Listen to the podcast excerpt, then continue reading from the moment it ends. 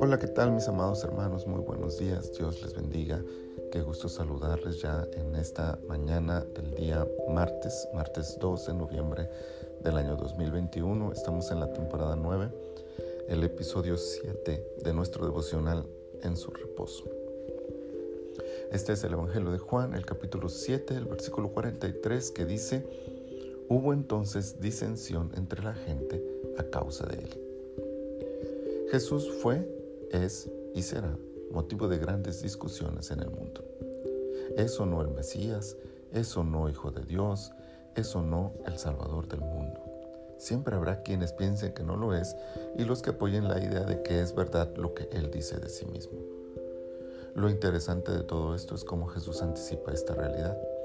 En primer lugar, Él reconoce que esto sucederá y argumenta con impresionante imparcialidad sobre el tema deja a un lado sus propios argumentos y coloca sus obras, su mensaje, su doctrina y la escritura misma como sus testigos. Ahí están todos estos elementos para que el hombre los analice y llegue a una conclusión. En este pasaje se argumenta sobre el origen de Jesús y del Mesías, en el que se nota que las personas tenían cierto conocimiento de dónde vendría el Mesías, pero no sabían toda la verdad sobre el origen de Jesús, pues solo sabían que venía de Galilea pero no poseían la información de que Jesús realmente había nacido en Belén. Qué importante tener toda la información para tomar una decisión correcta. A pesar de esto, al final es decisión de cada persona estar dispuesta a estudiar este tema con objetividad y racionalmente o hacerlo desde la predisposición de un corazón endurecido que niega voluntariamente la divinidad de Jesús y todas sus implicaciones. La confrontación de estas dos ideas sucedió en aquel tiempo y ha venido ocurriendo durante todos los años pasados, por lo que sin duda es algo que seguirá sucediendo en el futuro. Esto no debe sorprendernos ni molestarnos, pero para aquellos que hemos creído en Jesús es una oportunidad para llevar a todos el conocimiento de la verdad sobre el Mesías, pues la posición que cada ser humano toma en relación a quién es realmente Jesús y de dónde viene impactará el resto de su vida aquí en la tierra y en la eternidad.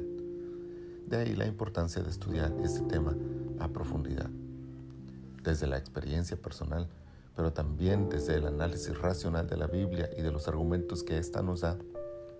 Jesús es sin duda alguna el Hijo de Dios y Salvador del mundo. Tal certeza garantiza nuestra eternidad con Él y nos anima a llevar esta verdad al mundo. Así que, ¿usted qué cree sobre Jesús? Padre, muchas gracias.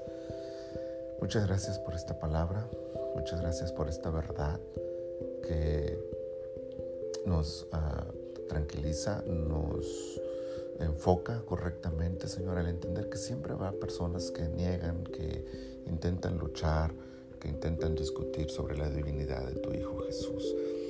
Ayúdanos, Señor, a no engancharnos en estas discusiones, pero sí uh, racionalmente, bíblicamente, poder argumentar, Señor, la divinidad de tu Hijo y el hecho de que Él es nuestro Señor y es nuestro Salvador.